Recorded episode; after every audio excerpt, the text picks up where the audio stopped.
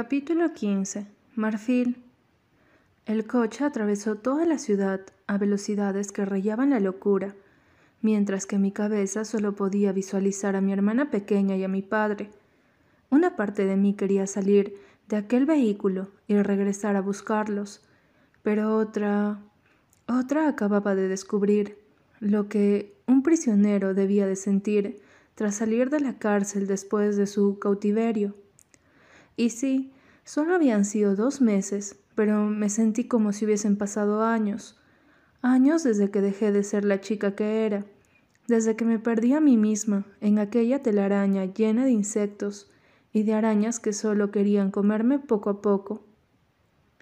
Y encima había tenido que ser Sebastián, había tenido que ser él, precisamente él, quien me sacara de allí en el momento menos indicado. ¿Cómo demonios había podido burlar la seguridad de Marcus? Esperen, ¿Wilson había trabajado todo este tiempo para Sebastián? Un momento, ¿mi padre está al tanto de esto? Le pregunté a Wilson sin ni siquiera mirar a Sebastián a los ojos. No podía. No me preguntes por qué. Wilson miró a Sebastián por el espejo retrovisor y tuve que dirigirle la mirada, aunque fuese lo último que quería hacer. Tengo que contarte muchas cosas, Marfil, empezó a decir en un tono evasivo, aunque muy serio.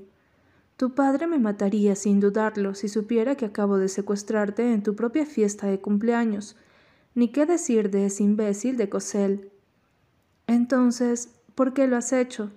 Lo encaré poniéndome igual de seria y fría que él.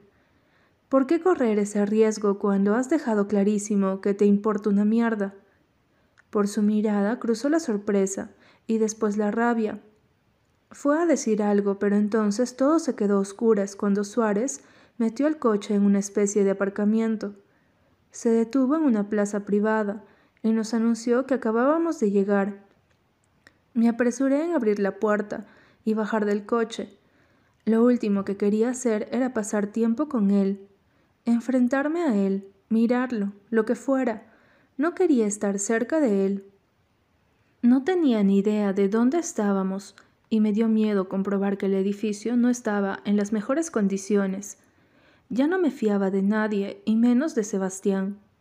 Sentí que se colocaba detrás de mí y odié la sensación de tenerlo cerca y saber que ya nada sería como lo había sido al conocernos. Me acerqué a Wilson. Wilson, ¿también había estado mintiendo todo este tiempo? Pero él sabía lo que Marcus me hacía, él lo había visto, y no había hecho nada. Nos metimos en un ascensor y empecé a sentir claustrofobia. Nada de aquello me gustaba, no quería estar allí. De repente deseaba volver, a regresar, pero ¿a dónde, Marfil? A regresar significaba volver con Marcus, volver a estar sometida a su dominio, volver a ser su maldito juguete en todos los sentidos, pero al menos con él sabía a qué atenerme, sabía qué demonios ocurría.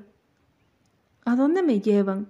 Pregunté nerviosa cuando recordé el momento previo a la muerte de Kolia Novikov, cuando dijo el nombre de Sebastián.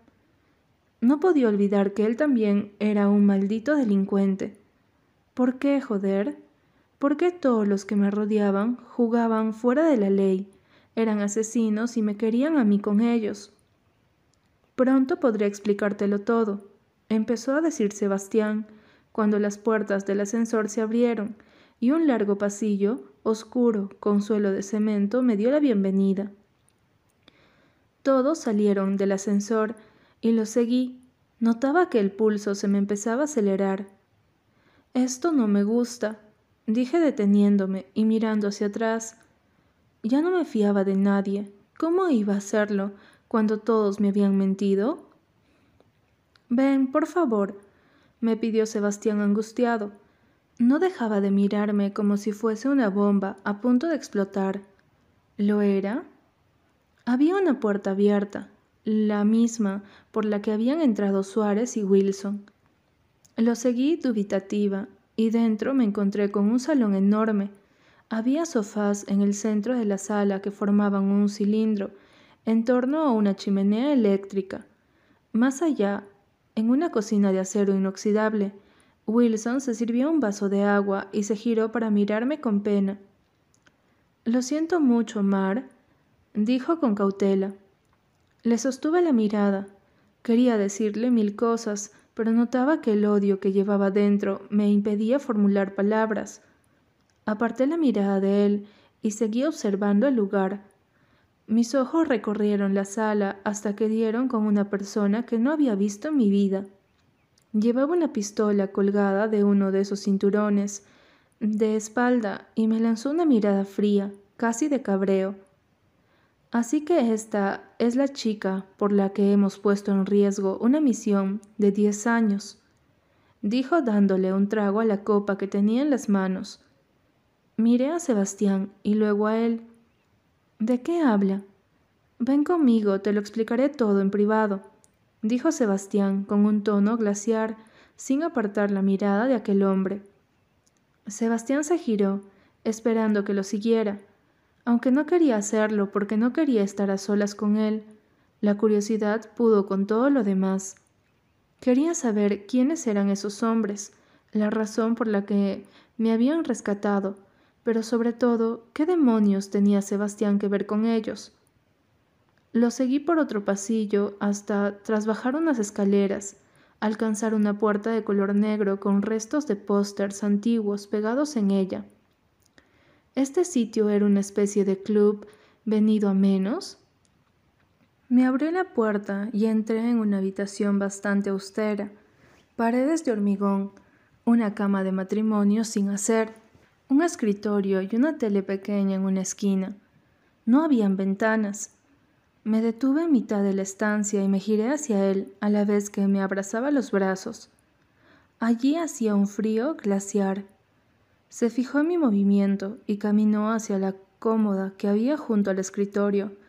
Cogió una sudadera y se acercó para dármela. Ponte esto. Dudé unos segundos en cogerla, pero finalmente lo hice. Me la pasé por la cabeza y odié que su fragancia consiguiese ponerme el vello de punta. ¿Dónde estamos? le pregunté cuando el silencio se adueñó de la estancia.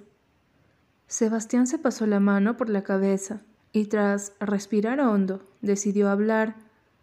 Antes que nada, debes saber que dejarte en manos de ese hombre ha sido lo más duro que he tenido que hacer en mi vida. Yo nunca. Déjalo, lo corté, sentándome en el borde de la cama y tirando de las tiras de mis zapatos para quitármelos. Me observó en silencio hasta que volví a mirarlo para que continuara. No, no lo dejo, joder, dijo levantando el tono. Te mereces saberlo todo. Pues empieza por el maldito principio. Asintió y sus ojos se distrajeron al verme cruzarme de piernas bajo su sudadera, después de quitarme la falda y dejarla caer en el suelo. ¿Qué es este lugar? Estamos en una sede secreta del FBI. De todo lo que podía haber dicho, eso era lo último que esperaba oír. ¿Cómo? Sebastián dudó, se pasó la mano por la cara y después de soltar el aire despacio, finalmente siguió hablando. Soy agente encubierto de la DEA. Siempre he trabajado para el gobierno, para desmantelar una de las rutas de tráfico de droga más importante del país. Llevo en esto desde hace años, incluso antes de terminar el servicio militar. Contuve la respiración durante unos segundos infinitos. ¿Estaba de coña? No podía decírtelo, no cuando te convertiste en una pieza clave en todo este maldito entresijo de delincuentes y asesinos profesionales. No te creo, dije con los labios apretados con fuerza. Algo empezaba a gestarse en mi interior y no era nada bueno. Es la verdad, Marfil, todo lo que te dije de tu padre era cierto. Él me sacó de la calle, él me metió en el mundo de la droga, me mandó al ejército y costeó el mejor entrenamiento. Lo que no sabía es que desde el gobierno ya me tenían fichado. Era la persona idónea, el eslabón perfecto para infiltrarse en una de las familias más peligrosas de Estados Unidos. Jugaba a dos bandas y mientras trabajaba para él, pasaba información clasificada al FBI. Estuvimos años tras la pista de Kolya Novikov y conseguimos juntar a los capos de las mafias en una misma reunión que lamentablemente se fue a la mierda. Ese día fue cuando el hijo de Novikov murió por un disparo a manos de mis hombres. Tu padre no tenía ni idea de lo que había ocurrido porque nosotros arreglamos el encuentro. Se suponía que ese día detendríamos a todos, que esta pesadilla iba a terminar por fin. Pero no fue así, ¿verdad? Sebastián negó con la cabeza. Sabíamos que Colia iría por ti, pero no podíamos advertir a tu padre porque nos delataríamos nosotros. Se calló un segundo y luego sus ojos se encontraron con los míos. Y entonces lo supe. Lo vi tan claro que no entendí cómo no lo había descubierto desde hacía semanas. Fuiste tú, ¿verdad? dije. Noté que la voz me salía en un susurro tembloroso que delataba mi debilidad, mi estupidez, mi ignorancia y mi poca inteligencia al haber confiado alguna vez en aquel hombre. No podía ser cierto. Sebastián se acercó y se sentó a mi lado en la cama. ¿Tú me secuestraste? Se quedó callado unos segundos y luego asintió con la cabeza. Tuvimos que hacerlo. Era la única manera de que tu padre te pusiese custodia. La única manera. Me levanté furiosa y lo encaré con rabia. La única manera de infiltrarte en mi casa. Por eso lo hiciste. No me vengas con gilipolleces. Sebastián cayó y supe que tenía razón. No te importaba yo, yo no era nadie. Lo único que querían era tener una razón para trabajar desde dentro. Hacía un año y medio que tu padre me tenía alejado de casi todo, me quería fuera de su círculo. ¿Por qué? Por Samara. Abrí los ojos con incredulidad. ¿Tu mujer? Ex mujer, y sí, por ella. Todo esto tenía que ser una puta broma. Samara sabe quién es tu padre, sabe todo lo que hizo por mí, sabe dónde me metió, cuál era mi trabajo. Quería matarla y tuve que rogarle que no lo hiciera. Samara solo sabe la primera versión. No podía confiarle que era un agente infiltrado. Era demasiado peligroso. ¿Y mi padre hizo lo que le pediste? Tu padre me quiere, Marfil, dijo muy serio. No te mentí cuando te dije que me trataba como un hijo. Solté una risa irónica. Te creo, seguramente eres todo lo que siempre quiso, todo lo que ninguna de sus mujeres le dio. Se levantó y vino hacia mí. Sabía que si tenía que confiarle la vida de su hija a alguien sería a mí, porque sabe que soy el mejor le importas a su manera. No me vengas con que le importo, joder. Me dejó en manos de un monstruo. Lo sé y... Si tú me lo pides, los mataré a los dos por ello, te lo juro. Hizo ademán de tocarme la mejilla, pero lo aparté y me alejé. Te dije que no me tocaras. Me aparté de él y fui hasta la otra punta de la habitación. Por muy mal que obrara tu padre, Marcus era la única persona que podía mantenerte a salvo de Novikov. No mentía cuando te dije que él era el único capaz de hacerlo, el único capaz de enfrentarse a ellos. Trabajas para el FBI, grité furiosa. ¿Cómo es posible que no me mantuvieses a salvo? Negó con la cabeza.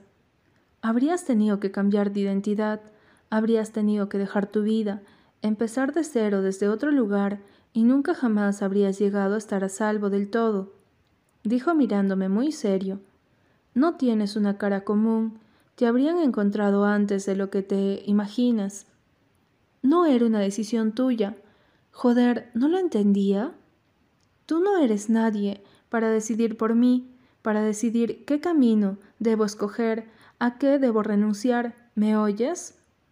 No dijo nada, Simplemente me miró. Para ti todo era un estúpido trabajo.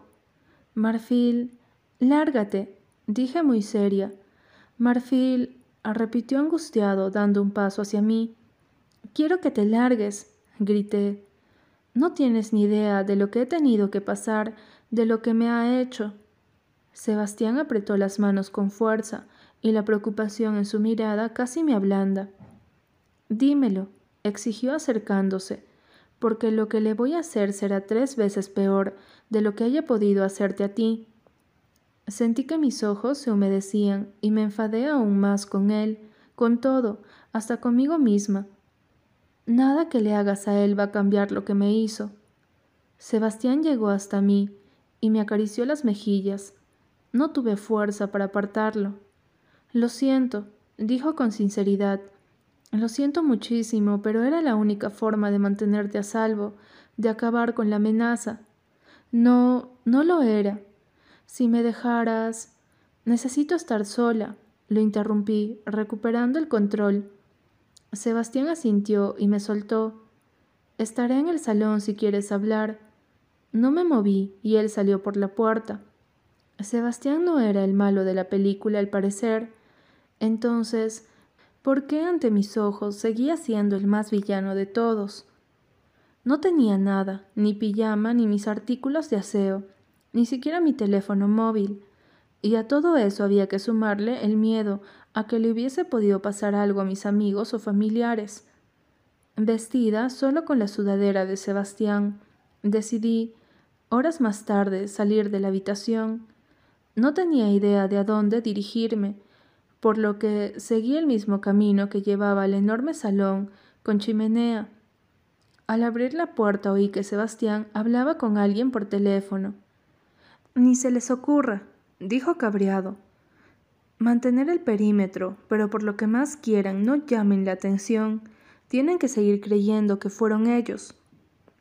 Entré en la estancia y automáticamente sus ojos se dirigieron hacia mí. Llámame cuando lo tengas controlado, dijo y cortó. Hola. Me dirigí al sofá, me senté y me acurruqué abrazándome las rodillas. Él me observó desde la distancia y luego se giró para hacer algo en la cocina. Mis pensamientos volaban entre todo lo que quería preguntarle, todo lo que quería saber y todo lo que deseaba echarle en cara, toda aquella rabia que me corroía, que me quemaba, que me ahogaba. Él era el culpable. Él me dejó en las manos de mi enemigo. Toma, dijo. Llevaba una taza humeante en las manos. Es leche con miel. Me lo quedé mirando hasta que suspiró y terminó dejando la taza en el apoyabrazos del sofá. Se sentó delante de mí en una de las muchas butacas que había esparcidas por el salón. Sé que estás enfadada, sé que estás dolida, sé que ahora mismo soy la última persona que quieres ver, sé que... te odio. Mis palabras lo silenciaron. Es duro oír eso cuando yo te quiero. Me tembló el labio inferior y me lo mordí con fuerza para controlar mis lágrimas. Levantó la mano para tirar de él hacia abajo y el simple movimiento me sobresaltó. ¿Qué te hizo? No quieres saberlo. Elefante, por favor, empezó a decir a la vez que apoyaba la barbilla en sus manos, entrecruzadas, y me miraba con los ojos húmedos. Tienes razón, dijo entonces, mirándome fijamente con intensidad. No quiero saberlo, no quiero oír lo que te hizo porque temo la reacción que pueda generar en mí, en mi autocontrol, en la misión en la que llevo tantos años trabajando. Entonces no vuelvas a preguntármelo porque si te lo cuento ya no habrá marcha atrás. Sebastián apretó la mandíbula y después se puso de pie. Deberías irte a la cama. ¿Mi hermana está bien? Sí, todos están preocupados por ti, y Marcus te está buscando por toda la ciudad, pero por ahora creerán que fueron los mismos que te secuestraron la última vez. ¿No es tonto, Sebastián? Tu nombre ya ha salido a relucir. Asintió en silencio. Ya lo sabía, claro. Wilson estaba presente cuando Novikov lo había soltado en la entrada de su casa. ¿Qué hay de Wilson? pregunté. ¿No es muy sospechoso que él haya desaparecido también? Hace horas que regresó, me confesó. Tiene preparada una coartada. Los despistará contándoles lo que vio, y Marcus lo creerá Confía en él. ¿Confía en él como mi padre confiaba en ti? Como te dije antes, son años de trabajo. Años de trabajo perdidos si no recuperamos la posición de ventaja que teníamos antes de sacarte de ese maldito hotel, dijo una voz a nuestra espalda. Me giré y vi que aquel hombre, el de barba negra y aspecto de vikingo, entraba en el salón con una copa en la mano y se apoyaba contra la pared para mirarnos con detenimiento. ¿Y tú quién eres? Le dije de malas maneras. Estaba harta de cómo me miraba. No pensaba volver a dejar que ningún hombre ni nadie volviese a mirarme así jamás. El tipo dejó la copa en una repisa y se acercó hasta los sofás. Se sentó delante de nosotros y entrecruzó las manos por encima de las rodillas. Alguien que lleva luchando contra hombres como Cosel desde antes de que tú nacieras, bonita. Sebastián a mi lado lo miró con mala cara, tenso, pero para mí lo que acababa de decir captó totalmente mi interés. ¿Tú también trabajas para el FBI? Negó con la cabeza. Esos lameculos solo saben dar el coñazo. Yo trabajo para el ICE. ¿Sabes qué es? Obviamente no sabía qué era. Él parecía disfrutar con mi ignorancia. Esa es la razón por la que niñas como tú no deberían estar aquí. No soy ninguna niña. Cállate ya, Ray, le dijo Sebastián con tono de cabreo. ¿Que me calle? le increpó, irguiéndose en el asiento. Lo has puesto todo en peligro, joder. He dicho que te calles, le ordenó, en ese tono controlado y frío que hasta a mí me daba escalofríos. Díselo a todas las mujeres y niños que están muriendo todos los días a manos de ese hijo de puta. Diles a ellos que se callen. Aquello captó mi atención. ¿A qué te refieres? Pregunté con el corazón en el vilo. A nada. Se apresuró a contestar Sebastián, poniéndose de pie y mirando a Ray desde arriba. Lárgate de aquí, Estamos tan cerca, dijo levantándose. Es injusto que ellas paguen porque tú hayas querido salvarla. Cierra la boca, lo amenazó Sebastián. Yo también me levanté. ¿Me van a decir de qué demonios están hablando? Sebastián empezó a hablar, pero Ray lo interrumpió, mirándome con fiereza. La ICE es una rama de investigación de seguridad nacional Trabajamos para detectar tráfico de personas. Llevo años intentando acabar con una de las redes de prostitución más grande de este país, y tú acabas de ponerlo todo en juego. Sus palabras me afectaron. Me trajeron a la cabeza lo que había vivido en casa de Marcos, lo que me había hecho, no solo a mí, sino también a sus trabajadoras, a mi madre. Marfil no tiene por qué oír esto ahora mismo. Lo interrumpió Sebastián. Pero quiero hacerlo. Intervine de malas maneras, centrándome en Ray. ¿Por qué rescatarme de él ha puesto en juego tu misión? Sebastián era el efectivo principal de esta rama de tráfico de personas. Él lo descubrió trabajando para tu padre, rodeándose de narcos y viviendo como ellos.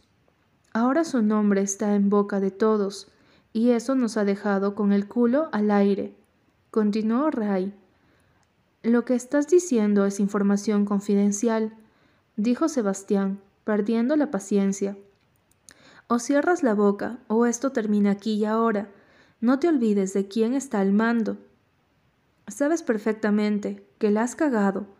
¿Cuánto tiempo puede Wilson mantener la tapadera ahora que ella ya no está? Basta. Fue a rebatirle, pero Sebastián lo interrumpió estaba fuera de sus casillas y me dio hasta miedo. Lárgate, le gritó apuntando con el dedo la puerta del salón. Lárgate antes de que te suspenda y la cagues del todo. Ray le dirigió una mirada asesina, nos dio la espalda y se marchó, dando un portazo que me sobresaltó. Sebastián respiró hondo y luego se giró hacia mí. No le hagas caso, empezó a decir, pero lo fulminé con la mirada. Basta ya, Sebastián, le dije cabreada. Deja de intentar protegerme. No me protegiste de quien debiste hacerlo. así que evitar que escuche la verdad no va a hacerme ningún bien, sino todo lo contrario. Quedarte con Marcus hasta que Novikov muriera era la única forma de mantenerte a salvo. Por eso te mandé con él. En cuanto supe que había muerto, empecé la operativa para sacarte de ahí. Wilson está arriesgando ahora su vida para que tú puedas estar aquí, ahora mismo hablando conmigo. ¿Y de qué ha servido, Sebastián? Le grité, perdiendo los papeles. ¿Por salvar mi vida pones a cientos de personas en riesgo? Ese hombre está loco. Amenazó con matar a mi hermana, a mi padre, a todas las personas que quería si yo no... Me callé justo ahí, y Sebastián me miró muy serio. Si tú no qué. Negué con la cabeza, mordiéndome el labio e intentando eliminar aquellos recuerdos de mi mente. Su boca, su piel, el dolor. Si yo no hacía todo lo que él me pedía. ¿Qué te pidió? exigió saber con la voz apretada. Wilson me ha contado algunas cosas. Le dije que si se propasaba contigo, te sacara de allí. No había negociación en eso. ¿Cómo? ¿Wilson tenía órdenes de sacarme de allí si se propasaba? Me había violado. ¿Eso no era propasarse? Claro que Wilson no había estado presente, obviamente, pero lo sabía, todos lo sabían. Entonces, ¿por qué no hizo nada? Porque sabía que lo pondrían todo en riesgo, que Sebastián lo pondría todo en riesgo al sacarme de allí antes de tiempo. Marfil, volví en mí y coloqué una máscara en mi cara, una que no demostrara nada. Hay muchas formas de torturar a alguien sin llegar al contacto físico. ¿Lo mataré, Marfil? No le queda mucho tiempo. No me importa saltarme todas las reglas, no me importa una mierda. Ese hijo de puta no va a vivir más de lo que yo le deje. No, le dije mirándolo a los ojos, no lo matarás. Me devolvió la mirada extrañado. No lo harás porque lo mataré yo,